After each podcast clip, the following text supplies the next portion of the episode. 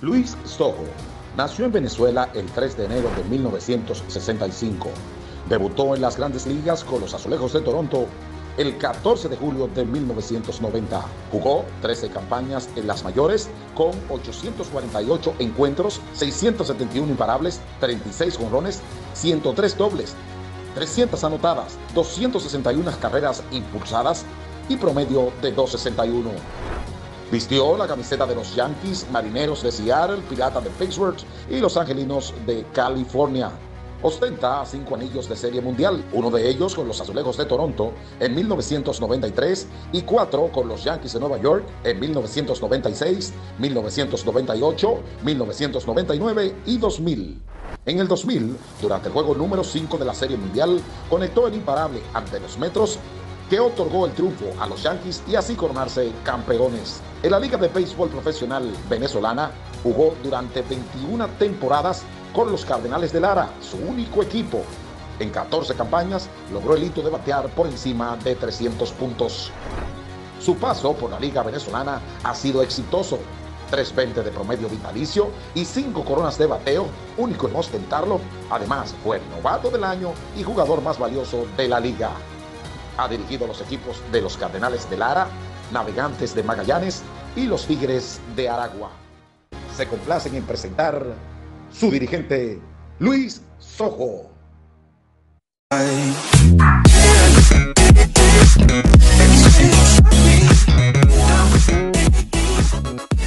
Hello, hello, ¿cómo está toda esa gente hermosa que nos acompaña sábado a sábado en nuestro podcast Agua de Coco? Esperando que se encuentren en casita, guardaditos, guardando esta, esta cuarentena que nos tienen otra vez obligados. ¿Cómo estás, mi hermosa, preciosa? ¿Cómo te va, mi vida? Dale, Hola, en Chile. Así es, todo, todo súper bien, bueno, con buena vibra como siempre, recargando energías y bueno, extrañándote tú, bellísima diva como siempre. Eso que no me bañé, cuidado. Es que a nosotros nos encanta este podcast porque nos ha llenado de, de, satisfacción tanto personal como profesional. Y es que hemos tenido la oportunidad de entrevistar a diversas personas o personajes del medio artístico y deportivo que de verdad nosotras no creíamos que podíamos entrevistar, que podíamos tenerlos aquí. Y bueno, Agua de Coco nos ha permitido eh, saber su vida, eh, conocerlos y acercarnos a estas, a estas personas que han sido de inspiración para muchos, muchos de nosotros. Y, y bueno, ¿qué te puedo decir? No, yo creo que, que, este espacio nos ha permitido conectarnos con toda esa gente que en algún momento llegamos a pensar que, que no podíamos ni siquiera, eh, no sé, pensar verlos en persona o tenerlos, aunque sea a través de una pantallita, pero poder tenerlos como que en una entrevista, ¿sabes? Y Agua de Coco nos ha permitido eso, aunque a pesar que al principio fue, como ya lo hemos dicho, es un proyecto nacido en, en, en cuarentena, pero, pero no sé, que, como que dijimos que queríamos algo muy fresco, algo muy, muy de nosotras, pero nos llamó mucho la atención eh, mostrar, poder mostrar a través de este espacio tan pequeñito y sencillo, este, todo lo que están haciendo nuestros hermanos venezolanos, tanto fuera y dentro de nuestra tierra, que la extrañamos muchísimo. Tal es el caso del invitado del día de hoy, que es muestra de dedicación, esfuerzo, perseverancia y que no importa de dónde seamos, señores, no importa de dónde sea usted, siempre y cuando usted tenga la convicción y las ganas de salir adelante. Mira, es nuestro, es. o sea, el primer invitado, es nuestro segundo invitado este, deportivo, es un pelotero importantísimo en el mundo del béisbol eh, venezolano. Por demás. o sea, por demás, por favor. El primero, el primer invitado fue de lujo y se trató de eh, también pelotero profesional Elías Jabalillo. Pero, mi amor, el invitado de hoy es un invitado de honor y honor a quien honor merece. Sin más, nosotros las dejamos para que disfruten de esta amena entrevista que mm, nos pareció totalmente riquísima. Eh, nada, bienvenido a Agua de Coco al señor Luis Beltrán Sojo Mallorca, mejor conocido como Luis Es un verdadero honor tenerlo con nosotras. ¿Cómo está? ¿Cómo recibió el año? No, muy bien, gracias a Dios, gracias a ustedes nuevamente por esta oportunidad. Este, muy bien, muy bien, gracias a Dios, ¿no? A pesar de que llegué aquí a, a, Tampa procedente de, de, República Dominicana, este, y bueno, ya había pasado el, el COVID, pero gracias a Dios recibimos el año nuevo en familia, muy contentos y bueno, lleno de, de mucha felicidad. Qué bueno, señor Luis. de verdad que, que estamos súper contentos de que pueda estar con nosotros acá compartiendo un ratito para conocer más de usted.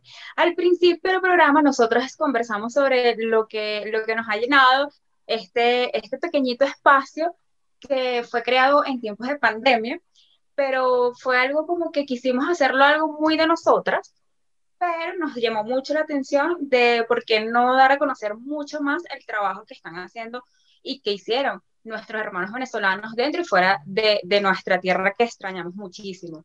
Hablamos sobre lo que fue la dedicación, el esfuerzo y que de eso se trataba el, el personaje del día de hoy, que con dedicación, esfuerzo, disciplina, está donde está y es hoy quien es. Para usted, eh, señor Luis Ojo, eh, sería súper importante que nos cuente esos inicios. Usted es nacido en la ciudad de Caracas, específicamente en Petare. También eso, no, no, sé, es como, como que uno dice, no importa de dónde vengas, no importa de dónde seas, mientras usted tenga la convicción de que usted quiera salir adelante. Cuéntenos un poquito de sus inicios, cómo fue que llegó a enamorarse del béisbol venezolano. Bueno, sí, mira, eh, Nací en Caracas, en la, universidad, mira yo, en la maternidad Concesión Palacio, pero me crié en Petare, ¿no? en Petare viví mis primeros 20 años de, de vida, eh, una familia de seis hermanos, no seis, lamentablemente ya se han ido dos, mi hermano mayor, Hernán, y Jacinta, que era la, la tercera. Este, mi papá y mi mamá, bueno, mira, eh, dos personas que tengo, o tuve la dicha de tener esos, esos padres que, que para mí fueron muy importantes, ¿no? Es una familia sumamente humilde, mi mamá del hogar y mi papá con, con un taxi, bueno, pudo mantener a seis hijos, ¿no? Y bueno, mi hermano, mi hermano mayor, Hernán, eh, esa persona que siempre me, me, inculcó no solamente el béisbol, sino que todos los deportes, ¿no? Entonces, eh, eso, eso para mí, porque la diferencia de edad, nosotros somos seis, éramos seis, ya quedamos cuatro. Eh, mi hermano es el mayor, vinieron cuatro hembras y yo soy el último, ¿no? El maraquito, como decimos en Venezuela. Entonces, la diferencia de edad era de 12 años. Y yo siempre lo veía a él haciendo cualquier tipo de actividad deportiva. Él jugaba chapita, él jugaba eh, pelotica de goma, él jugaba béisbol, jugaba basquetbol, voleibol, y uno empieza como a copiar esas cosas, ¿no? O sea, tú dices, wow, entonces cuando llegaba a la casa, él se ponía conmigo en la sala de la casa, que yo lanzara pelota, y bueno, me hablaba mucho, me hablaba mucho. Y el deporte, el deporte de una manera empezó como a, a penetrar en mi cuerpo, ¿no? Todo, yo siempre quise ser como él, ¿no? Este, a pesar de que él era mayor, de ya después, después él se quedó chiquito y yo crecí. Pero era, entonces él decía que siempre que, que, yo tenía buena, buenas condiciones para los deportes. Y, y, efectivamente, o sea, yo, más allá de que yo empecé a los seis años en el béisbol, pero jugaba básquetbol y lo hacía bien. Jugaba voleibol, lo hacía más o menos. O sea, todo lo que hacía eh, sobresalía, por llamarlo de una manera. Y bueno, a raíz de eso, llega un momento en que tú te enamoras, como dices tú, de, de un deporte y en este caso fue el béisbol. Eh, cuando tú eres de, barriadas, cuando tú eres de barriadas es muy difícil que los padres eh, puedan mantener este, a los hijos de repente un equipo, este, yo siempre, organizadamente hablando, ¿no? Y yo siempre, a pesar de que el equipo se llamaba Las Torres de Petal, era un equipito de uniforme amarillo y verde más feo, pero había un cariño cada vez que nosotros llegábamos a esas reuniones a buscar el uniforme porque lo que éramos era un Bolívar, un Bolívar todos los martes, todos los martes. Y fíjate, nosotros, nosotros éramos una familia muy humilde, pero siempre mi papá buscaba que ese bolivita estuviera ahí. Había días que, que, que no, lo, no, no había, y yo llegaba y el señor Vilche, que para descanse, que fue mi tutor desde el principio, él decía, vamos a exonerarlo. y me exoneraba. En esa época. Este, sí, sí, sí, porque, o sea, un bolívar, con un bolívar tú comprabas hasta un desayuno, prácticamente, o sea, un bolívar era dinero. Qué época, ¿no? Sí, sí, era algo, o sea, muy, muy bonito. Y siempre mi familia, desde mi papá, mis hermanos, todos conmigo siempre fueron muy, muy consecuentes. O sea, ellos siempre quisieron que yo hiciera mi deporte, o sea, que a mí no me faltara nada. Y ellos buscaban la manera y sacrificaban su dinero para dármelo a mí, para que yo practicara mi deporte, ¿no? Y yo creo que eso, bueno, eso, eso es lo que fortalece la familia, lo que fortalece los valores familiares y, bueno, yo tuve esa bendición, o tengo esa bendición de tener una familia como, como la tengo, valga la redundancia. Qué, qué bonito. Sí, qué bonito y qué, interesante además conocer eh, desde sus inicios, sus raíces, de dónde viene. Eh, pero usted en algún momento se llegó a imaginar, a preguntarse, no sé, en qué sería, en qué sería importante para el deporte venezolano, sobre todo para el béisbol. Llegó a imaginar, llegó a soñar con eso. Mira, si te soy honesto, no, no. Yo en la época de los 16, 17 años, el béisbol no era una prioridad en Venezuela. La prioridad era estudiar. Y cuando yo le dije a mi papá que yo quería jugar pelota profesional, me corrió de la casa, literalmente. Oh. yo, aquí no quiero vago, eh, si tú vas a comer pelota y esto. Y bueno, y entonces eso para mí fue, fue un golpe duro porque yo tenía el apoyo de mi mamá, tenía el apoyo de mis hermanos, pero el apoyo de mi papá para mí era fundamental, ¿no? Pero no quería tampoco decepcionarlo, porque este, uno entiende que como padre que uno es también, este, quiere lo mejor para sus hijos y que los hijos se preparen y sean buenos, buenos estudiantes y logren su, su carrera y, bueno, y al final este, que sean unos profesionales. Entonces yo, mi papá, obviamente, mi papá no sabía ni que si una pelota era redonda o el bate medía tanto, el guante se ponía en una mano en la otra, él no sabía nada, nada de pelota. Mi mamá sabía más, imagínate. Entonces, pero en esa época también teníamos cinco, o seis grandes ligas solamente en, en, el país, no como ahorita tenemos ciento y pico, o sea, peloteros por todos lados. En esa época entonces era, muy limitado y entonces el béisbol no era una prioridad. Y hasta que, bueno, llegó un momento eh, y que yo lo prácticamente lo enfrenté y le dije, papá, yo necesito que tú, no le dije, yo le dije Ambrosio, mi papá se llamaba Ambrosio, y fue la primera vez que yo lo llamé por su nombre. Ambrosio, mire, yo necesito que usted me apoye. Yo tengo el apoyo de todos, pero si no tengo el apoyo de usted, esto no. Y fue la primera vez que yo vi a mi papá con lágrimas en sus ojos. Y me dijo, hijo, yo te voy a apoyar. Mm. Y bueno, eso para mí fue, eso para mí fue lo más grande del mundo. Y, y bueno, pues, después pasaron dos años más y nada que llegaba a la firma, nada que llegaba a la firma. Y entonces para mí en ese momento, para responder la pregunta, yo me extiendo, ¿viste? Yo me extiendo. No, tranquila. entonces, para responder la pregunta, cuando para mí lo más importante era firmar y no defraudar a mi papá. Claro, ¿Entiendes? Entonces, bueno, una vez que firma a los 20 años, que fue algo apoteósico también, porque nadie firma a los 20 años, nadie. Y yo dije, bueno, como decir, este, me monté en el tren y aquí no me baja nadie, ¿entiendes? Entonces ya tampoco, ya después de firmado, pensé en que, que, iba a ser el, ese pelotero que, que tuve la dicha de Dios darme la bendición de, de, de hacer cosas positivas para Cardenales helara y las cosas me pasaron rápidamente, ¿no? Fueron pasando cosas importantes de mi carrera, novato del año, a los tres años, dos años después ya estaba en una final, o sea, fueron cosas y, y, esas cosas las fui aprovechando y abrí, le abrí los ojos a mucha gente. Como por ejemplo, esas, esas cositas que le fueron pasando que, que usted comenta, que hay de cierto en que tuvo que esperar como que en 11 oportunidades para poder ganarse un puesto con un contrato. Bueno, yo no, yo no sé cuántas eran, pero yo sé que fueron bastantes. Eh, porque siempre se me hizo esquivo. Mira, yo practiqué con el Caracas y me rechazaron. Yo practiqué con el Magallanes, no me abrieron la puerta. Llegué a Maracay y me dijeron que el estadio se había caído. Y fui a Maracaibo, o sea, yo, yo busqué chance en todos lados, en todos lados. Y cuando, porque nunca bajé la guardia, a pesar de que el tiempo iba pasando, yo nunca bajé la guardia, ¿no? Este, y cuando me dijeron que fuera a Barquisimeto, no quería ir, fíjate la ironía de la vida.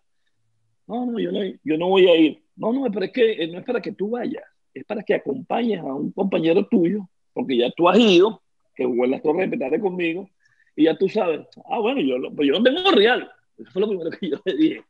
No, no, nosotros le vamos a dar para los pasajes y las cosas. Y, le dije a, mi mamá y a mi papá que yo iba a Barquisimeto nuevamente. Mi mamá, bueno, está bien. Y mi papá la respeta. Va a perder su tiempo otra vez para allá.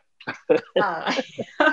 Mire, y hablando, hablando de, de, pasajes y de todas esas cosas que me imagino que usted tuvo que vivir, como nos lo está contando en esa época, por ahí leímos que se iba en camionetica al estadio y a veces se iba caminando a su casa. Cuéntenos un poquito de eso.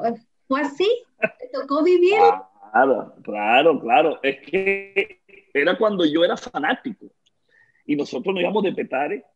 O sea, un compadre mío y yo nos paramos, ahorita mi compadre, antes era mi amigo, ¿no? Éramos dos chamos y, y nos parábamos así en la entrada del barrio y veíamos, ¿y cuánto tienes tú ahí? Bueno, yo tengo unos 50 y tú, no, yo tengo unos 25. ok, eso suma el, el pasaje de ida, o, o, nos vamos en camionetica o nos venimos en camionetica, pero tenemos que caminar una de las dos. Y a veces decía, vamos en camionetica y nos venimos después del juego ahí. y pero vamos. Mira, eso sí lo hicimos, eso sí te puedo decir que lo hicimos más de 11 veces, pero pero una vez recuerdo que salimos de un, de un juego y, y jugado, yo era fanático de los Tigres de Aragua, porque David Concepción era, era mi ídolo, o es mi ídolo todavía, en vida y, y, y, puedo decir que es un gran amigo. Pero en esa época yo era o sea, fanático de ese señor de una manera que jugaba los Tigres en Caracas y yo me iba a un paso. Y mi, y mi amigo era caraquista y nos íbamos para su estadio. Y un día salimos un juego y el juego terminó tarde porque jugaron extraíni. Y nosotros salimos de, la Universidad de Petare, pero llevamos como cuatro horas caminando. Pero claro. en esa época se podía. Se podía, sí. Y nosotros caminamos y llegó de repente, se paró una camionetica de esas de Chacaito Petare. Y se paró, hijo, no, no, dice, ¿dónde van ustedes? Estábamos en el Parque del Este. Oh. Y, yo, y yo le digo, no, nosotros vamos a Petare. No, montense. El tipo iba con, iba con dos pasajeros más. Móntese, móntese. No, pero es que no tenemos real, señor. No, móntese. el tipo lo dijo. No, pero es que yo he pasado como cuatro veces checadito petar y lo he visto ustedes caminando. Y yo, no, carajo. Es que le dio cosita. Tuvo pasión. Vale, le, dio, le dio nostalgia de esos chamitos, porque éramos unos chamos de 13, 14 años. Pero nada detuvo. Entonces, llegamos a la redoma del Petare y todavía todavía tenemos que agarrar hacia la urbina, hacia los barrios, mm. que ella era la parte, o sea, o nos vamos por los barrios o agarramos las autopistas, ¿no? La autopista, que era como más seguro, y una vez que llegamos al barrio, ahí nos despedíamos, chao, chum, y él agarraba por un lado y yo por otro corriendo. Bueno, cuando llegabas a la casa, llegué. Pero tú sabes, no era tan, tan peligroso, o sea, era barrio igual, pero ya también los, hasta los malandros conocían a uno, imagínate. Bueno, es que eran otros tiempos y eran otras épocas, pero bueno, pero nada nos detuvo, señor Luis, y aquí voy cuando le pregunto ya después de que pasó todo esto, lo que pasa uno cuando quiere hacer algo, cuando uno tiene ese sueño y, le cierran las puertas aquí, uno mete aquí y va para allá, pero ya llega un punto en que uno empieza como a ver luz, ¿no? Y uno dice, wow, lo logré, sí.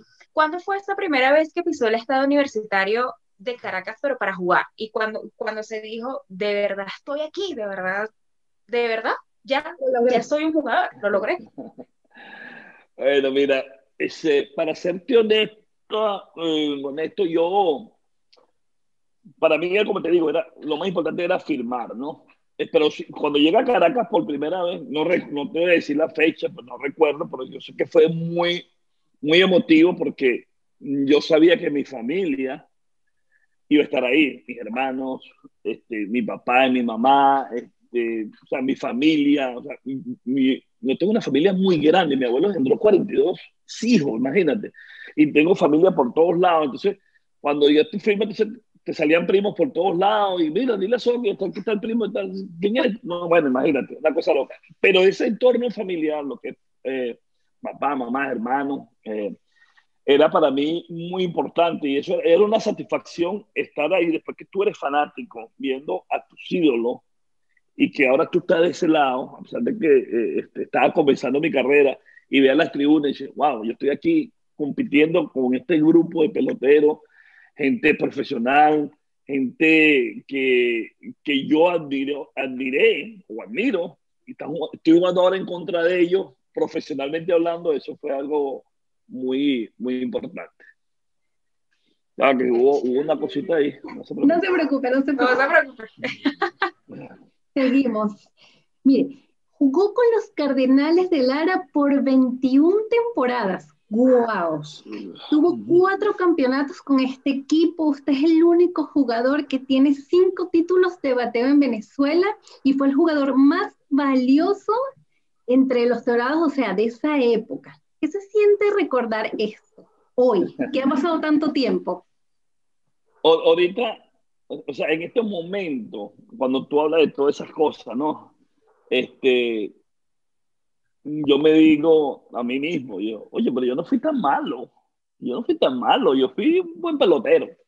Este, no, mira, mucha satisfacción, mucha satisfacción porque em, yo, cuando tú resumes la carrera de cualquier pelotero, pero en este caso la carrera de Luis Ojo, ¿no? Tú empiezas a contar, empiezas a contar los, los momentos buenos que yo viví, todas esas cosas que tú acabas de decir, cinco anillos de serie mundial, 13 años en grandes ligas, títulos de bateo. O sea, y eso en dos minutos termina todo eso.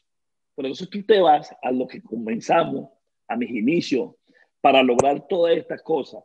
El sacrificio que yo viví, que yo pasé, conjuntamente con mi familia, eh, o sea, tú dices, wow, la vida, la vida tiene que ser perfecta. Porque Dios, Dios, te pone, Dios, Dios, te pone prueba, Dios te pone prueba. Fíjate, y, y, y, entonces cuando tú dices, cuando tú te sientes, la gente, la gente, mira, te lo voy a poner así, la gente no se va a sentir mal por ti, no se va a sentir mal por ti, ¿entiendes? Entonces, ¿por qué tú te vas a sentir mal? Porque pasaste tantas cosas malas en tu vida, pero al final del día hay una luz que te dice, no, yo, voy a, yo lo voy a lograr, o lo logré, ¿verdad?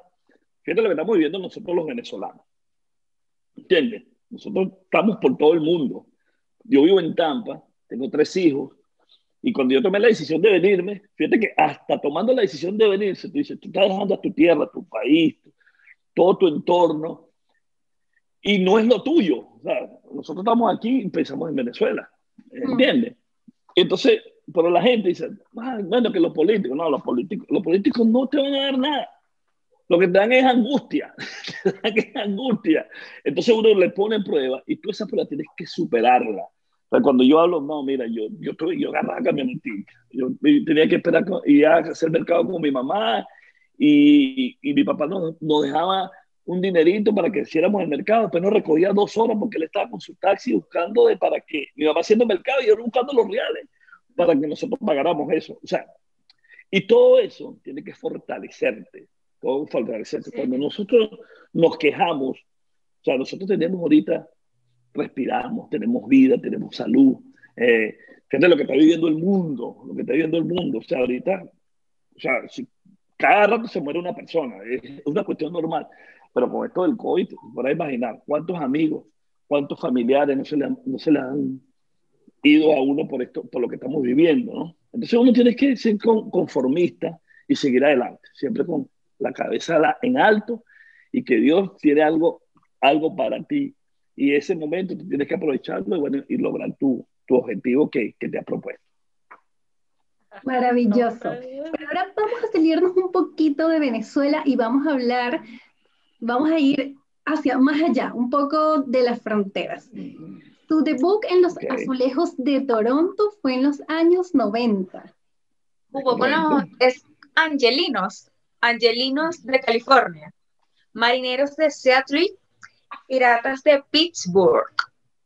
Y Yankees de, de Nueva York, con ellos jugó, guanteó, o sea, años ganando anillos de serie mundial.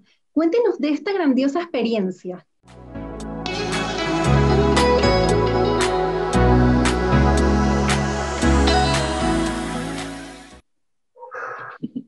Bueno, eso fue otro camino duro. Eso fue otro camino duro porque cuando uno llega a grandes ligas, ya hay muchos jóvenes y yo siempre, eh, o sea, lo, que yo hacía con los Yankees, que era aconsejar a los jóvenes y decir, no crean que porque ustedes firmaron un contrato y ya ustedes son grandes ligas.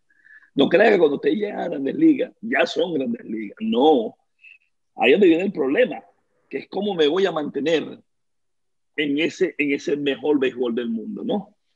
Entonces, fíjate, yo jugué, empecé con Toronto, Toronto me da la oportunidad de jugar en Grandes Ligas en el año 90, pero en el 91 me cambia a California, a los Angelinos de California, ¿no? Me cambia. Y después este, me cambia nuevamente a Toronto y yo digo, wow, mi, mi carrera se, se, se, va a fortalecer de aquí en adelante. Y tuve la mala, la mala dicha para mí que tuve una lesión en, en el oblique, aquí en el, en, el, en el costado izquierdo, cuando uno hacía swing, eso me tuvo fuera casi cuatro meses, tres meses. Y entonces, bueno, ellos me dejan libre y fue como el primer golpe duro. Wow, voy para triple A, a, a, rehabilitarme, pero no pude. Y entonces, bueno, vuelvo y me dejan libre ese año y firmo con Seattle. En Seattle tengo dos temporadas muy buenas. Wow, volví a agarrar otro segundo aire. En el 96 me dejan libre otra vez. O sea, entonces yo jugué 13 años en Grandes Ligas y yo creo que por ahí viene la pregunta de la joven. ¿Cómo te llamas? Ivanova. De, Ivanova, de los 11 años, de los 11 años, ah. yo fui... Pues no hace la tarea, yo, no. No, exactamente. Yo jugué 13 años, pero en 11 oportunidades tuve que hacer el equipo, o sea, mm. batallar para quedarme dentro del equipo. O sea, nunca tuve un contrato garantizado, ¿no? Entonces, o sea, es muy difícil porque cuando tú llegas al campo de entrenamiento, hay un roster de 25 y yo siempre fui el 24 o el 25. Yo nunca fui el regular. En Venezuela yo fui, por llamarlo, un pelotero muy bueno, pero en Grandes Ligas siempre fui un, un, un support staff que llaman, ¿no? Okay. Era como un segundo de otras personas, pero lo hice con mucha responsabilidad porque, o sea, como, dicen el, como dice el dicho, alguien tiene que hacer ese trabajo. Y los managers consideraban que yo era la persona para eso. Siempre estuve en mi mente ser un pelotero regular. Pero cuando entendí y dije, no, yo tengo que, este es mi trabajo, yo me voy a, a fajar para esto. Pero llegaba a los campos de entrenamiento y me decían, mira, tú vas a ganarte un puesto, pero vas a pelear con cinco tipos más. Bueno, yo nunca tuve esa reacción. Yo lo que hacía era así, me metía en mi locker y yo me enfocaba en lo que Luis Ojo podría hacer. O sea, yo peleara conmigo mismo, yo no peleaba con los demás, porque yo no puedo controlar el trabajo que ellos van a hacer. Yo puedo claro. controlar mi trabajo. Y si yo lo hacía bien, yo salía satisfecho y decía, tengo chance de ser el equipo. Y siempre de esos 11 años, siempre, faltando 5, 6 días para que el equipo se fuera a Nueva York, a Piso, a donde sea, 5 días antes era que me llamaba. Mira, hiciste el equipo o sea, batallando un mes y pico y dándole y dándole y dándole cuando tú en un roster de 25, ya tú sabes la y no regular, los cinco, hay como 18, 20 peloteros que están seguros ya, eso es, eso no falla, por eso que los peloteros, no, que el equipo me paró, porque ellos me pusieron el roster de los 40, papá, te va para doble A o triple A de ese, eso, de la eso ya está hecho, eso ya está hecho, siempre que siempre hay dos puestos que se, se pelean y yo yo tengo un máster de eso. Y cuando le llegó esa oportunidad de, de, de firmar con, con, con, los Yankees, ¿qué sintió? Bueno, eh, fíjate, esto, esto, es interesante porque yo está, estábamos en Seattle, ¿no? Y eso fue en el, do, en el 2000, no, en el año 96. Y tenemos a mi hija, la mayor, tenía seis años, ¿no? Este, y el varón tenía tres. Entonces estamos en Seattle y, y cuando tú vas de visitante para Seattle, eh, perdón, para Nueva York, es, horrible. O sea, te dicen de todo, te, te insultan en la calle, este, y en el estadio ni se diga. Entonces, yo estaba esperando una llamada para ver qué equipo me iba a agarrar, ¿no? Y entre esos equipos estaban los Yankees, porque el gerente general me dijo, mira, hay, hay cuatro equipos interesados en ti, pero ya yo venía de los Yankees cuando voy con Pismo. Ay, yo me Sí, entonces, no, mentira, yo, perdón, perdón, perdón, estaba yo con. Y entonces cuando ellos me, me dicen, tengo una llamada, agarro la llamada y me dice, señor, hello, how are you? Es Bob Watson, que para descansar era el gerente en esa época de los Yankees. Es Bob Watson, ah, soy el gerente de los Yankees y te estoy llamando para que sepas que te acabamos de tomar en, en waivers. Y yo, bueno, los Yankees, está bien. Un equipo más, dije yo, un equipo más. Y le cuento a mi esposa, le cuento a mi esposa, y se puso a llorar. Yo no quiero ir para allá, que eso, son unos animales, que esa gente es muy bruta. Y le digo yo, ajá, bueno, ¿qué vamos a hacer? En esa época vivíamos en Venezuela. Y yo le digo, bueno, mira, vamos a hacer algo. Tú te vas para Venezuela. No, vete para Venezuela y yo voy a, me voy a Nueva York un mes y medio, que es lo que falta, termina la temporada y el año que viene vemos qué hacemos. Y así fue, se fue con los muchachos para Venezuela.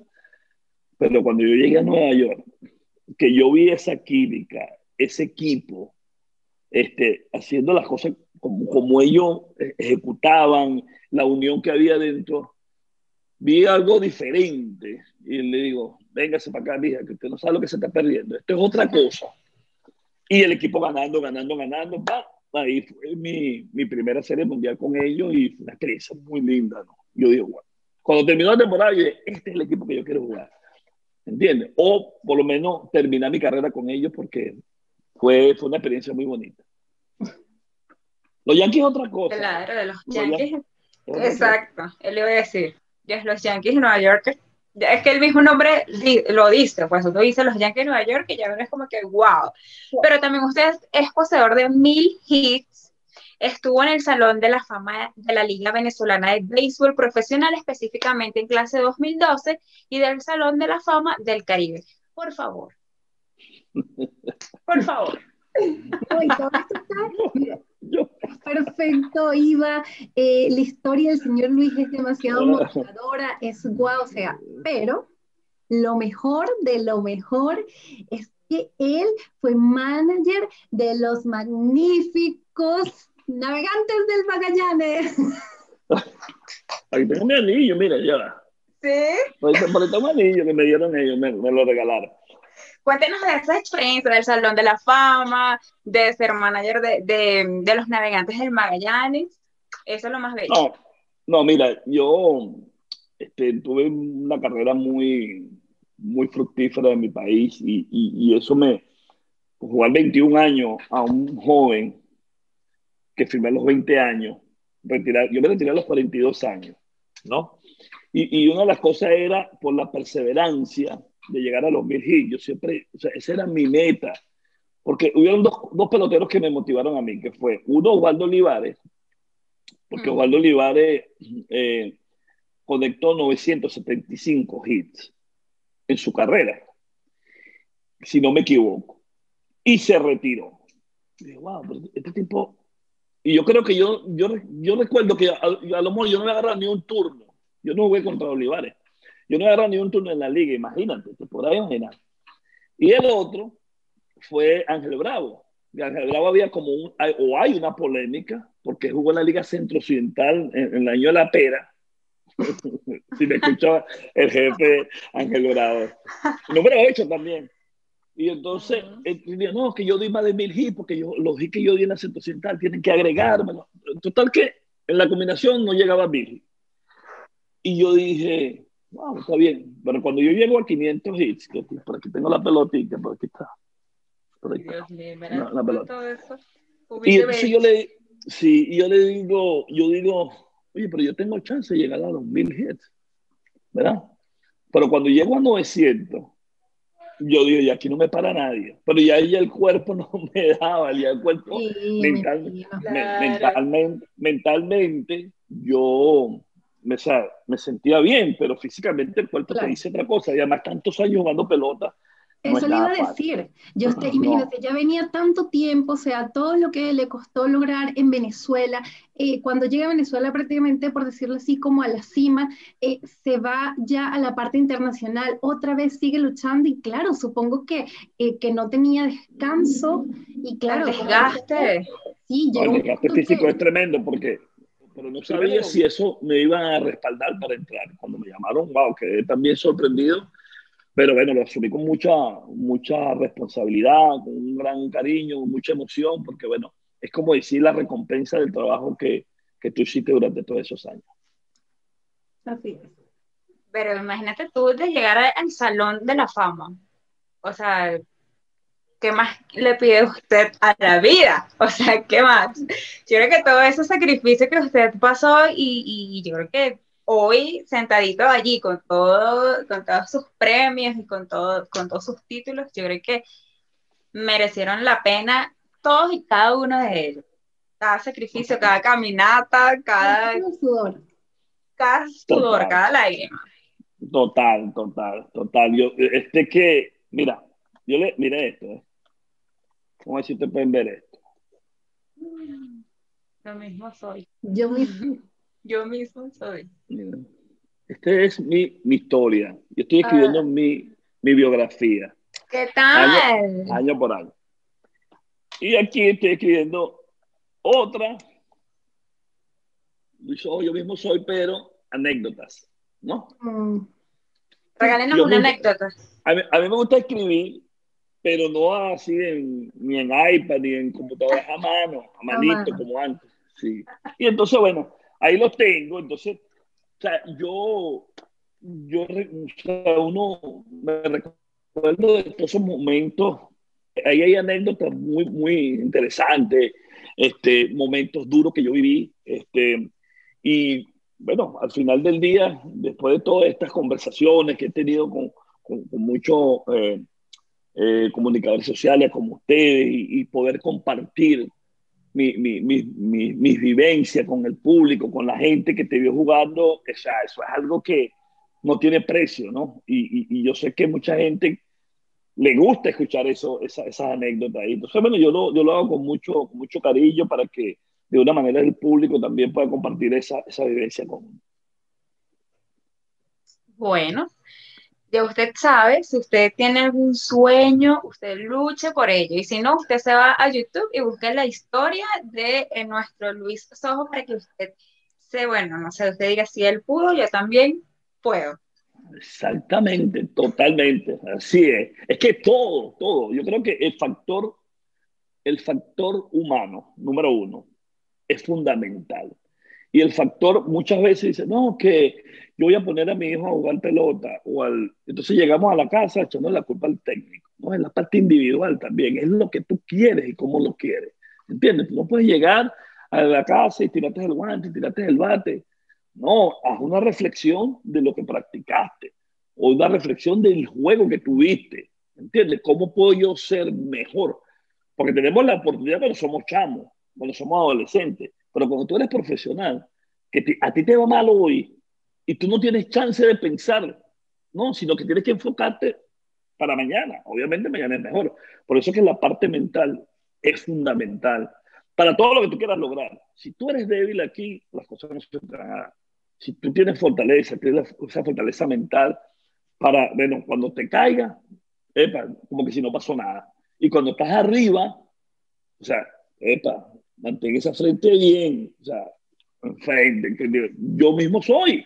O sea, que no hay nada, que no hay ningún obstáculo que te pueda parar. Yo mismo soy. Dale para allá. No, ah, ¿sabes qué?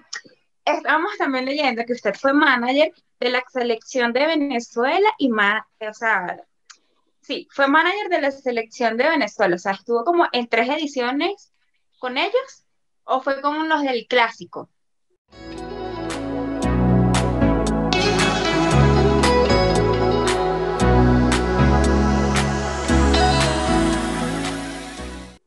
Mundial es lo mismo. Es lo mismo. O sea, bueno, fíjate, ya va, ya, vamos, vamos. Por Yo fui a tres clásicos mundial con, Ah, con la selección de Venezuela. Pero estuve, yo estuve, eh, si sacamos cuenta, como nueve años al frente de la selección de Venezuela, porque yo hice un ciclo olímpico también, el 2010-2011, Ok. donde lo- los bolivarianos, centroamericanos, panamericanos, mundial, premundial, este, y bueno, eso, eso también me, para mí fue algo muy, muy importante, ¿no? Una de las experiencias más bonitas que tuve yo en mi carrera. Lamentablemente las cosas no se dieron, porque como todo en la vida no es fácil, ¿verdad? Pero, pero en lo personal, mira, llevar ese tricolor, mira, mira esto, Sí, qué belleza.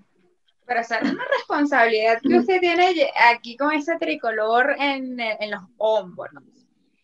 Sí, no, total, no es fácil, no es fácil porque todo un país, eh, como te digo, hambriento de triunfo, ¿no? Porque cuando tú representas, cuando tú representas a un país y tú llevas la batuta esperando que las cosas salgan bien, pero bueno, un clásico mundial y, y aquí no estamos buscando excusas ni mucho menos, sino que es un torneo muy corto, en los torneos cortos, qué cosa puede pasar. Nosotros tuvimos una experiencia en el 2006 donde quedamos cortos en el segundo segundo round con un equipo blindado, quizás una época dorada de, de nuestro béisbol, con, con Bo Abreu, eh, Joan Santana, Félix, eh, eh, Hernández, eh, Escútaro, bueno, una, eh, una cantidad de peloteros, Omar Vizquel, este, y en lo personal, de los equipos que yo dirigí, sin faltarle el respeto a los otros, eso fue un equipo que, pero no estábamos preparados, o sea, eso fue como si el 20 tú. En el segundo, eh, que, que, fui, que fue donde llegamos más lejos, que fue la semifinal, este, y quedamos cortos con la muerte súbita, fue un equipo que fue preparado, ¿no? Este, y bueno, me dieron la responsabilidad del tercero, donde el equipo fue mejor preparado que nunca y nos sacaron en el primer round. Fíjate tú la ironía de la vida, ¿no? Este, cuando, cuando no te preparas, llegas a un segundo round. Cuando te preparas bien, te sacan Sí. de la comida, como dicen. Pasa. Pero, pero, pero lo personal, una experiencia hermosa, este, en el cual, este, mira, si tengo que volverlo a hacer con todo el gusto del mundo, porque para mí es llevar eh, a, mi bandera en alto y, y poner a mi país siempre en, en el mejor pedestal. También eh, fue manager de los cañeros de los mochis. O sea, usted ya pasó como, pasó como esa etapa, o sea, llegó un momento en su vida también en que dijo, ya no quiero jugar, sino que ya quiero ser manager. Correcto. Sí, ya cuando llega ya la etapa, la etapa de, de, de, que tú dices, bueno, ya me retiro como pelotero, ya yo creo que yo cumplí un ciclo, viene la parte técnica y Cardenales de Lara, eh, en Venezuela me da la oportunidad del equipo donde jugué 21 temporadas, después estuve ahí cuatro años como técnico. Este, en el 2011 voy a los Navegantes del Magallanes, donde empiezo como técnico, como coach de tercera, después un año fui como coach de banca, y ese mismo año Carlos García, por cuestiones familiares, no pudo terminar con el equipo, y agarró la rienda y quedamos campeones. Este, eh, fue una experiencia también muy, muy, o sea, dirigir en, en mi país es lo máximo, te lo digo. Este, con los Tigres de Aragua, que era, eh, también fue algo, a pesar de que las cosas no se dieron como yo quería, este, pero las oportunidades uno siempre tiene que aprovecharlas. Después, bueno, vinieron llamadas de otros países, este, y México, los mochis, tuve ya, yo tuve tres años ahí. Y cuando, los mochis, ¿dónde queda eso? Dios mío, ¿dónde voy yo?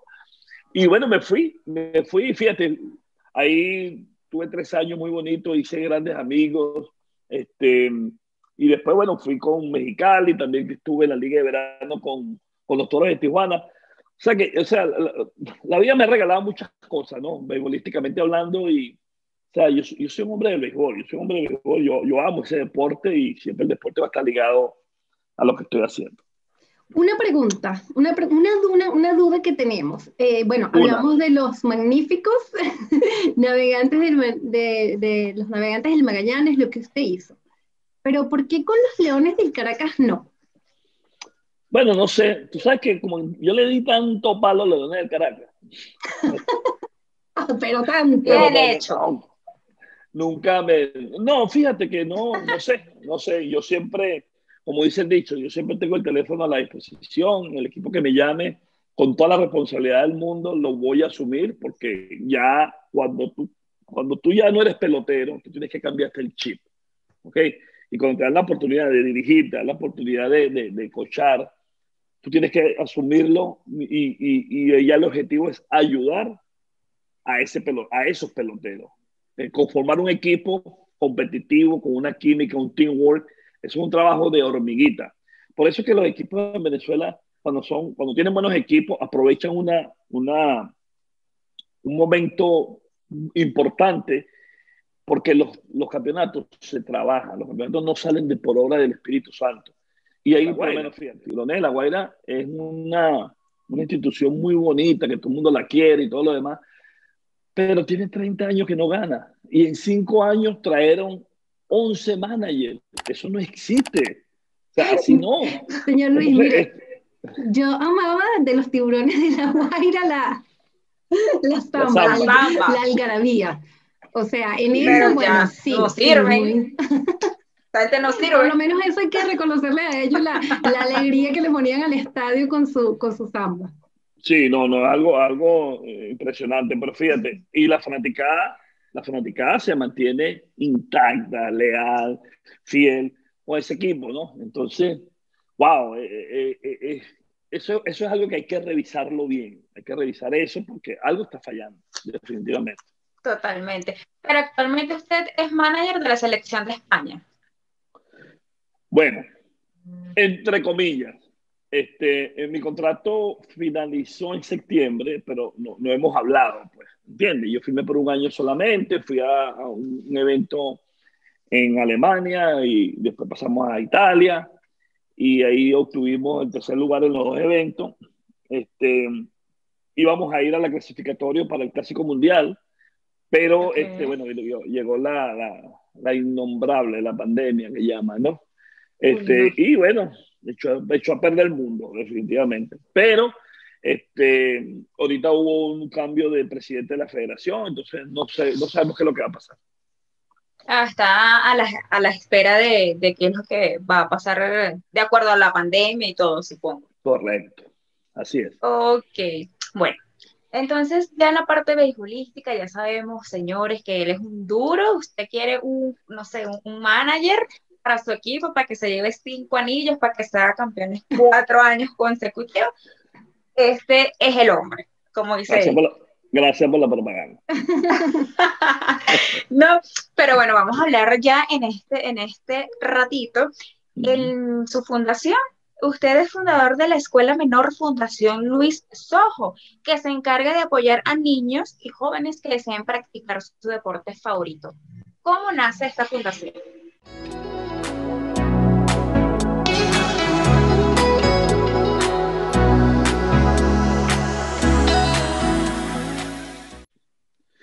Nace, nace de, yo siendo pelotero, y eso es interesante, ¿no? Porque este, cuando yo jugaba, uno siempre se, se conseguía gente eh, en el estadio, una señora con un niño de repente que necesitaba una operación y todo eso, entonces yo llegaba a mi casa y, y, y yo, yo, hablaba con la señora después de los juegos y me decía, ay, yo, yo necesito que usted me ayude, pues tengo que operar a mi niño, tiene un tumor en la cabeza.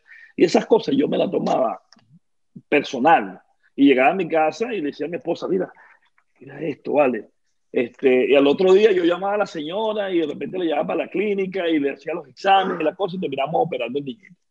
Y un día en un club donde está la escuela de gol menor Luis Ojo y la, y, y la fundación, me dice Franklin Túa, mi esposa, mi, mi hermano, en paz descanse, Franklin Túa y otro Enrique Rodrigo. Estamos ahí sentados en una mesa y Franklin me dice esta palabra, Luis, este, ¿te puedo decir algo? Y yo, claro, tú has ayudado a mucha gente, pero ya es hora de que esa ayuda o sea, sea, o sea justificada, ¿entiendes? No, o sea, tu dinero, sí, tú tienes tu dinero, lo que tú quieras, pero haz una fundación, haz una fundación. Y bueno, ahí salimos y, ah, ok, la fundación lo hizo, chévere, vamos a hacer, oye, en dos semanas ya estamos haciendo un evento en un parque con la Fundación Luis Ojo.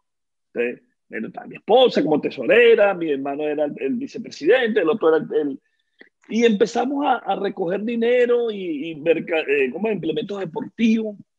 Y yo digo, wow, pero sí, sí podemos ayudar a la gente, ¿verdad? Y la gente, el venezolano, como es el venezolano, el venezolano, o sea, te ayuda, aunque no tengas, te ayuda. Una cosa increíble.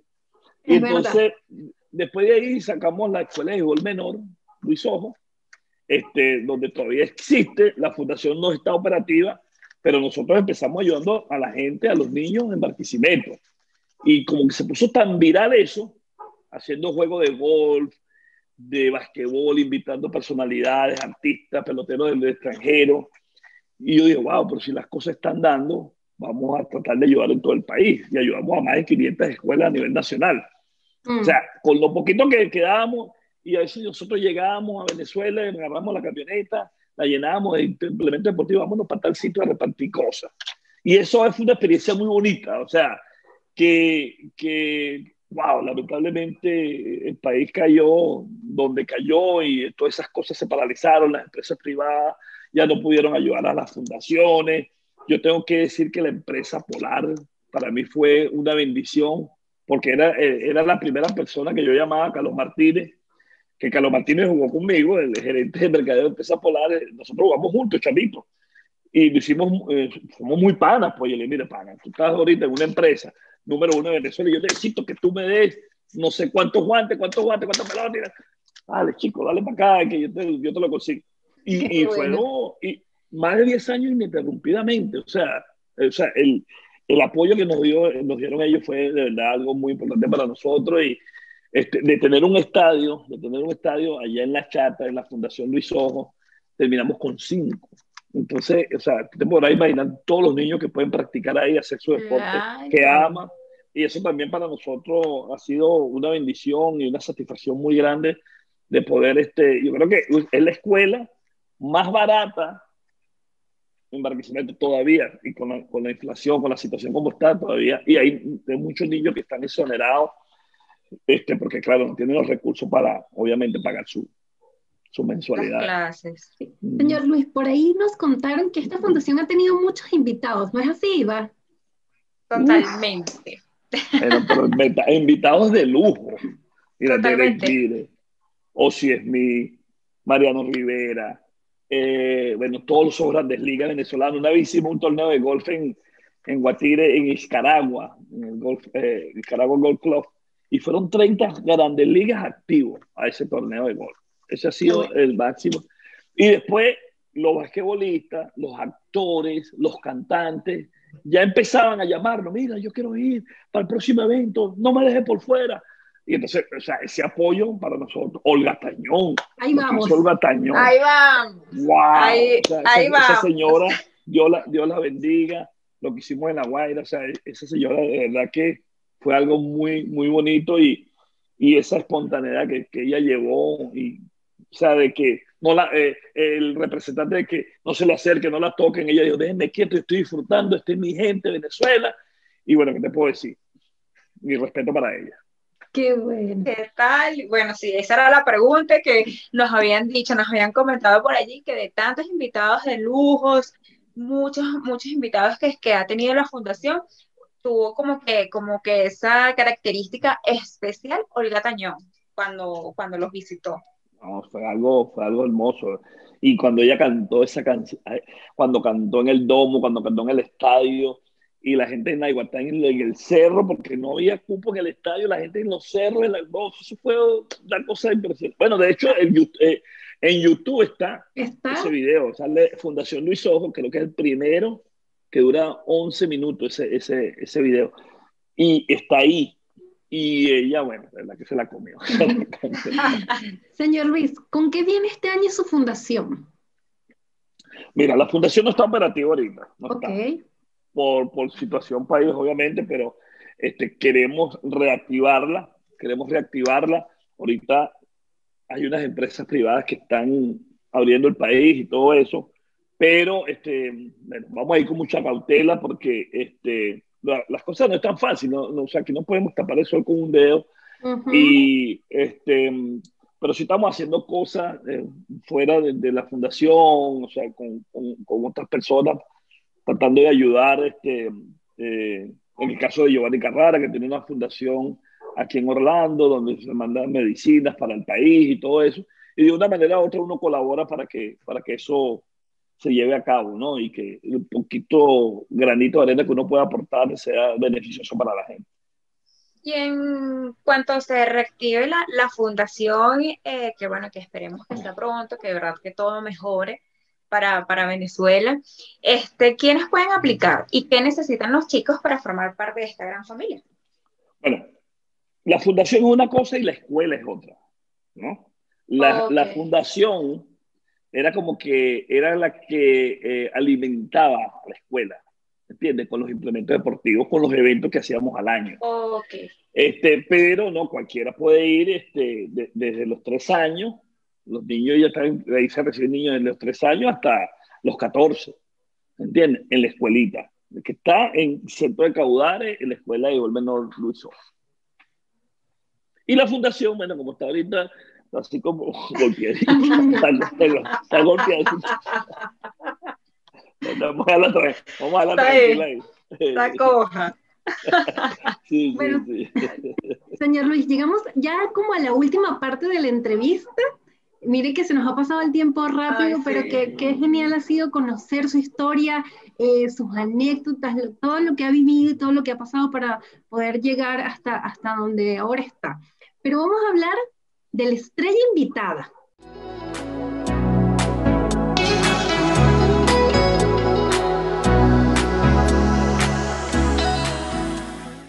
Esa es otra faceta. ¿Qué le llevó a crear este proyecto? Bueno, nos llevó, tú sabes que la estrella invitada es un programa que existe en televisión, por ABC en Miami. Este, y bueno, fue una experiencia muy bonita, ¿no? Porque este, yo no iba a ser el moderador. Este, entonces, bueno, cuando hicimos el programa piloto, a la gente de ABC le gustó como, como yo lo hacía, porque, o sea, la jocosidad, las preguntas, la, la echadera de broma con el señor Damaso Blanco. Entonces, eso, eso gustó y también le gustó a la gente. Entonces, cuando nos estábamos preparando para la segunda temporada La Estrella Invitada, sale otra vez la innombrable, la pandemia. Y, y, bueno, estamos aquí en la casa y yo nunca había hecho un live por, por, por Instagram. Y estamos sentados aquí en, en, el mueble viendo televisión, mi hija, la mayor, mi, mi esposa y yo, y, y, entonces me dice, papá, ¿por qué tú no haces un live? ¿Un live? ¿Qué es eso? ¿Qué es eso? No, no, a, a, a un live. Época... Y casualidad que Miguel, que ustedes llamaron, él, él me llama y me dice, mira, tienes un live hoy.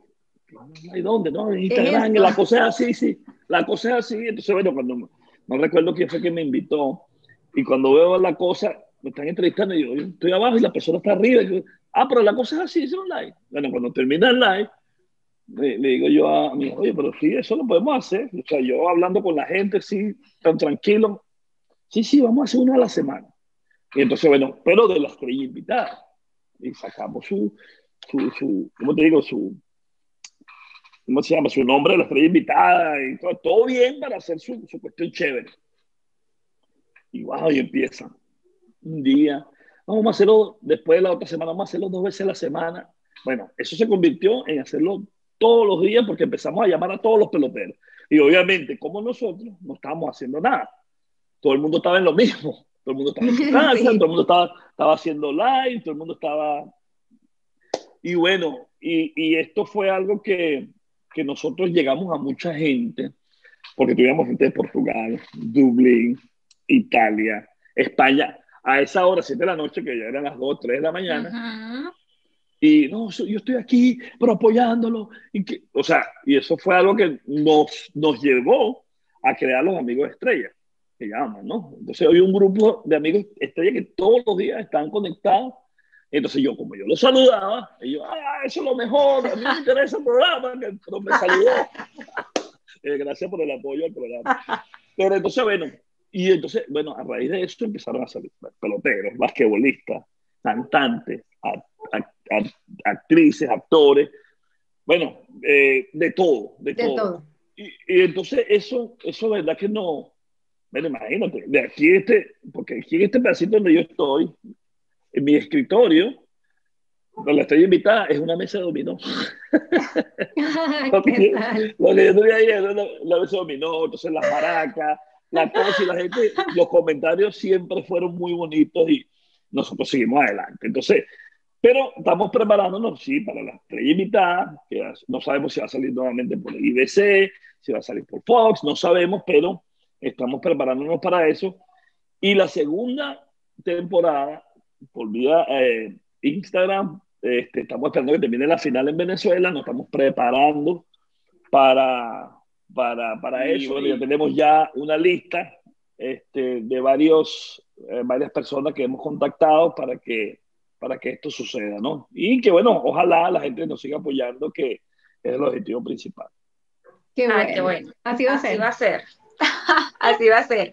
¿Con cuál invitado se ha sentido más en confianza en su espacio? O sea, que usted diga, wow, me encantó esta entrevista, de todo lo, lo que ha tenido. Bueno, mira, fueron casi 200 entrevistas, ¿no? Wow. Durante la, sí, fueron bastante. Este, pero con todos me sentí bien. Sí te- sí no, no te voy a negar que con Maite Delgado fue un poquito incómoda porque, eh, no incómoda, era como que, o sea, yo decía, Dios mío, ¿qué le pregunto yo a esta señora? Eh, Ella, eh, ella ha logrado todo, o sea, en Sí. la televisión, o sea, una tipa preparada. O sea, ¿qué le voy a preguntar yo? Lo, lo único que se me ocurrió decir, ¿con, con, con qué te comes una arepa, chica? Y, y ella se, se echó a reír, se echó a reír y yo, o sea, la traje a donde yo quería, pues, ¿entiendes? Claro. A que se sintiera cómoda. Para mí era, el objetivo era que ellos se sintieran cómodos conmigo, ¿entiendes? Claro. Y, y bueno, siempre la jocosidad, siempre había un poquito de todo, ¿no? Eh, o sea, la parte de la niñez, la parte de, la, de, de, de esos valores familiares, de, lo, de los momentos difíciles que hemos vivido cada uno de nuestras vidas.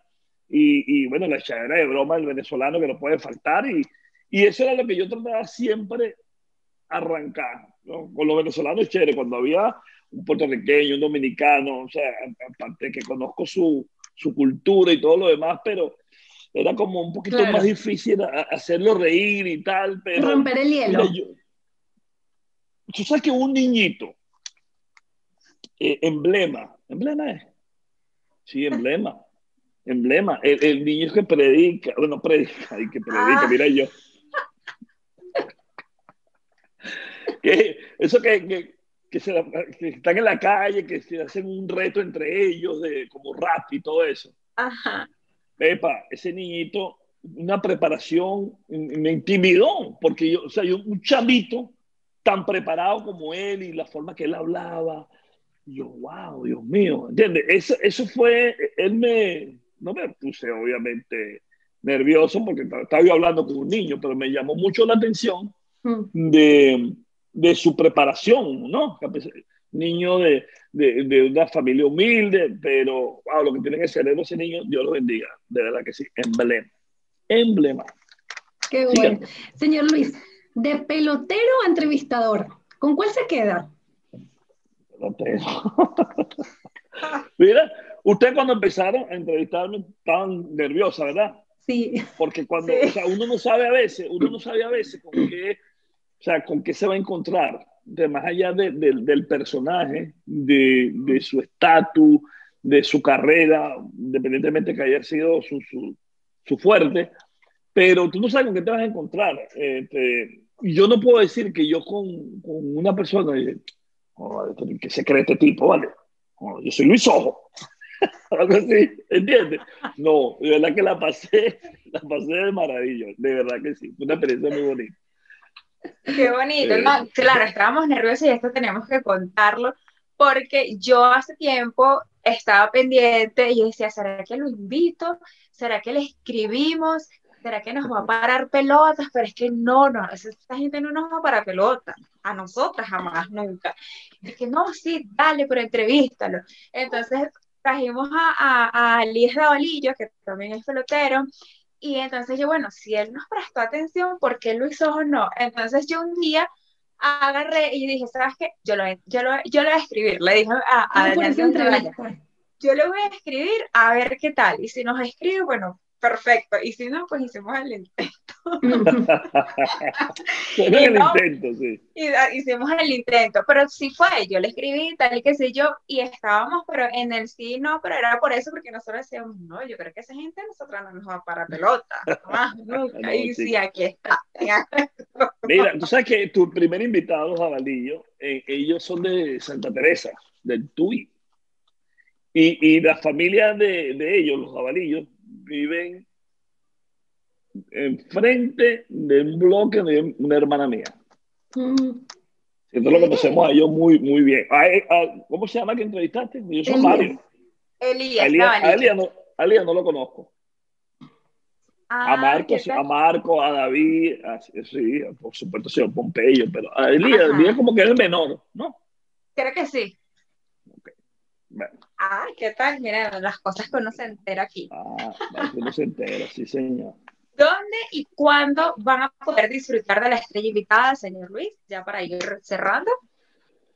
Eh, bueno, como te dije, este, después que termine la, la, la, final en Venezuela, este, obviamente eso creo que va a terminar esta semana, esta semana que viene, este, pero bueno, lo vamos a programar bien. Y a, Miguel, Miguel que es uno de, nuestro productor, este, tiene una lista de varias, varias personalidades, este, muchos peloteros, por supuesto, porque eh, es nuestro fuerte, es lo que eh, nuestra idiosincrasia, el venezolano le encanta mucho el béisbol. Y, una de las cosas, bueno, comenzamos a estar invitados por Instagram, era más que todo por, por hablar con los peloteros para ver cuáles eran sus, sus planes, ¿no? Uh, actualmente hay muchos que acaban de firmar, como el caso de Pablo eh, Sandoval, que lo voy a volver a llamar porque debe haber una segunda parte con él. Este, y bueno, todos esos jóvenes que, que, que ¿por qué no? Darle al, al, fanático una segunda parte de cada uno de ellos para que conozcan y sepan dónde, cuáles son los planes para ellos este año. Y hablando de planes, señor Luis, ¿cuáles son sus proyectos para este año? Ay, mija, son muchos. Pero fíjate, yo ahorita estamos en una. En, yo ahorita soy. Eh, accionista de un equipo de básquetbol en, en, Barranquilla, se llama Los Titanes de Barranquilla, que ellos han ganado tres campeonatos. Este, eh, cerramos una, hicimos una negociación en Panamá también, un equipo se llama Estudiantes del West. Este, y estamos esperando una respuesta de, este, de nuestro país, de un equipo, de un equipo de la nueva liga, la Superliga, ¿no? Entonces, ligado a eso, yo soy muy amante del basquetbol, me encanta mucho el basquetbol. Mm. Este, en Panamá, en Panamá, este, hace el año 2020, el año 2020, eh, los astronautas de Chiriquí quedaron campeones, no sé si se enteraron. Este, y, este, bueno, también fui accionista de ese equipo. Este, y en Colombia también estamos buscando algo. O sea, ¿qué quiero hacer? Te voy a decir honestamente. Quiero hacer un, eh, eh, especie de como un emporio deportivo, ¿no? Este, en varios países de, de, Latinoamérica. Em, yo actualmente terminé mi contrato con los Yankees de Nueva York y me quiero enfocar en, en eso, ¿no? Este, y estamos trabajando un grupo de, de, personas para que todas esas cosas se logren. O sea, que va a ser un año bastante, bastante movido. Eh, hay un proyecto en Europa eh, con la ESLB, la Super eh, Euro, eh, Liga de Béisbol Europea, donde se, va, se puede participar en seis equipos de seis países, pero bueno, la, la innombrable otra vez, la pandemia nos tiene parado, nos tiene parado, pero va muy adelantado eso, ¿no? Entonces ellos, eh, si en la liga comienza, voy a ir de comisionado de esa liga, o sea que ya voy a otra, a otra, a otra etapa de mi vida, ¿no? La parte empresarial, que es la que siempre he visualizado a través de los años, pero siempre, como les he dicho, el béisbol siempre va a estar presente en la vida bisón. Eh, eh, o sea, el béisbol, el béisbol me ha dado muchas satisfacciones, el, el, béisbol ha estado en mi vida desde los seis años, yo comencé a los seis añitos en el béisbol y, y este, es algo que, que, me apasiona y que, que uno vive y, y, y, la gente que te llega siempre está ligada al béisbol y eso yo nunca, nunca lo voy a dejar. Así es, así como cuando dicen por allí que hace, aparte que es muy bueno con el béisbol, Eh, y bueno, y siendo manager y todo eso, es muy bueno haciendo un arroz chino petareño. Tú sabes que cuando le hice el arroz chino petareño, bueno, la, la, la personificación del arroz chino petareño a, Maite Delgado, que bueno, Maite, y yo le digo a mi esposa, pícame el pollo, pícame todo esto, pícame tal, tal, Y cuando estoy haciendo la explicación y todo, se me ha olvidado echarle sal al pollo.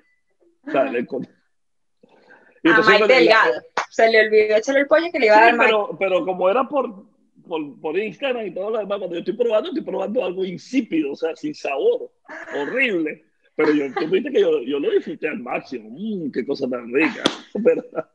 Pero, fíjate que es lo único, es lo único, bueno, no es lo único, porque ya, ya, ya he aprendido a cocinar un poquito. Yo no sabía cocinar ni un, un par de, de ñemas, pues, un par de huevitos, nada de eso, nada, nada.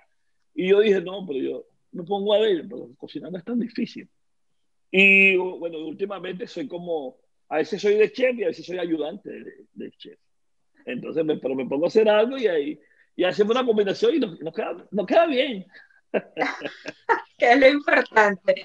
Señor Luis, usted es inspiración para muchos jóvenes que creen que pisar el estado universitario de Caracas es imposible. Como, bueno, no sé, como un pelotero, eh, que como usted, de la talla de, de, usted, pues, o que llegara a ser un Grandes Ligas, quizás es como que una idea muy lejana, o como que pensarán como... A veces podría pasar. Que jamás podría pasar porque uno dice, no, bueno, sus papás tienen quizás para pagarle la academia, y no es así. Detrás de todo ese éxito hay sacrificios también que, que, uno hace, usted como pelotero, nosotras como, como periodistas también eh, tuvimos que escalar para poder llegar a, a donde estamos. ¿Cuál sería el consejo de Luis Ojo como pelotero y como ser humano para estos chamos que quieren también llegar un día a ser un ícono en el deporte como usted? Bueno, mira, este, primero, este, que no hay nadie, nadie en, en, la vida que te tumbe tu sueño, ¿verdad? Pero la otra es que nadie, nadie te va a regalar nada si tú no pones de tu parte, si tú no te esfuerzas, si tú no, no te enfocas y creas una meta, ¿verdad? Para lograr ese objetivo, nadie lo va a hacer por ti. Eh, hay tres cosas que yo siempre hablo, disciplina, dedicación y, mucho empeño, ¿verdad? Esas cosas son fundamentales, porque si tú no te pones en eso, olvídate. Eh, la gente, eh, y tú sabes que lamentablemente nosotros en Venezuela nos, nos acostumbramos a que nos den todo. ¿Entiendes? No, es que nos acostumbramos que nos den todo, que creemos que nos pueden dar todo y que sí, con una varita mágica ya tú vas a lograr las cosas. No, el sacrificio es parte del día a día de todo el mundo. Si tú no pones sacrificio, no pones empeño, dedicación, disciplina, tú no vas a lograr nada. Y ustedes, bueno, ustedes son pruebas de eso, ustedes son comunicadores sociales. ¿Y qué nos falta? Bueno, primaria, secundaria, la universidad. O sea, toda su vida estudiando y siguen estudiando para informarse y, y, seguir mejorando en lo que ustedes hacen. Pero eso es con sacrificio, eso se llama disciplina, eso se llama dedicación.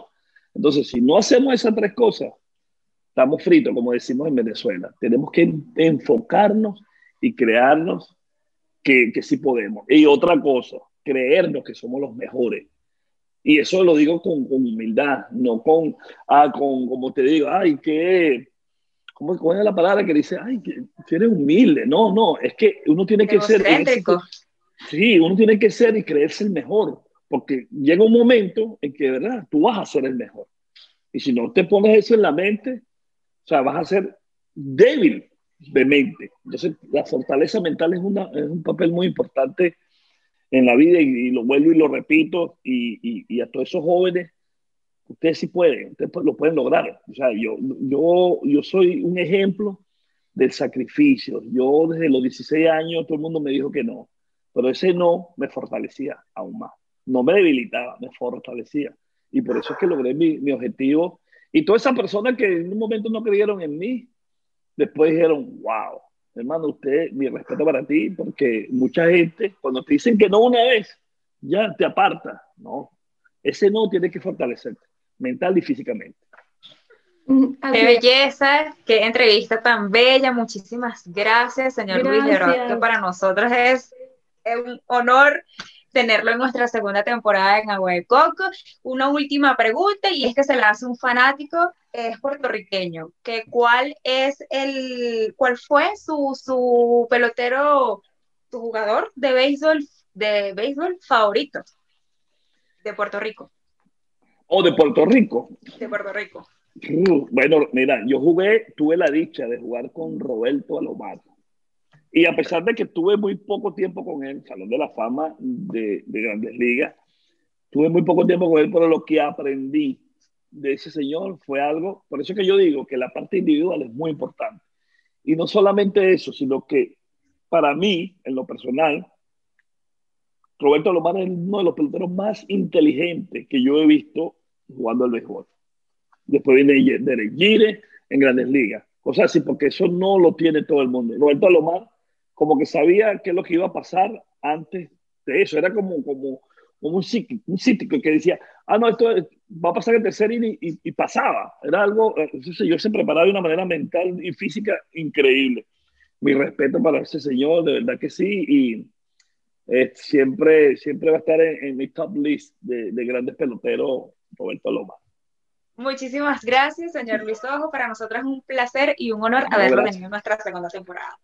Gracias a ustedes, muchas bendiciones, sigan adelante, mucho éxito. Y Igualmente para usted.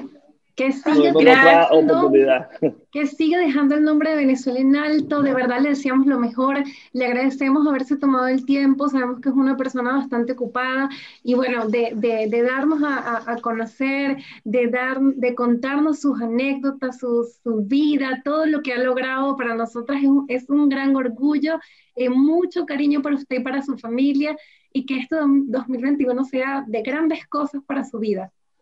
Amén, amén. Gracias a ustedes. Muchas bendiciones. Recuérdenos sus redes sociales, señor Luis. Luis Piso Sojo 19 en Instagram. Y, y, creo que en, en Twitter también. sí, la, sí, también la arroba la estrella invitada también por allí. Para ah, bueno, la estrella, la estrella invitada, pero esa, esa, no la manejo yo. A veces, ah, bueno. a veces, Ahí le dejamos. Ahí le dejamos nosotras igual para que estén atentos a todo el trabajo del señor Luis Ojo. A usted, si llegó hasta este punto de la entrevista, muchísimas gracias. Se les quiere un montón. Él, después, él es Luis Ojo, nuestro grande liga venezolano que está triunfando en el exterior. No olvides suscribirse, darle a la campanita, la manito arriba. Gracias por acompañarnos sábado a sábado. Por Instagram nos puedes conseguir como arroba R19 a mi compañera como arroba L Rivas, bajo BZLA, Agua de Coco Se cuenta con Instagram. Hasta una próxima oportunidad. Chao, chao. Gracias. Besos. Gracias. Muchas bendiciones. Chao. Chao.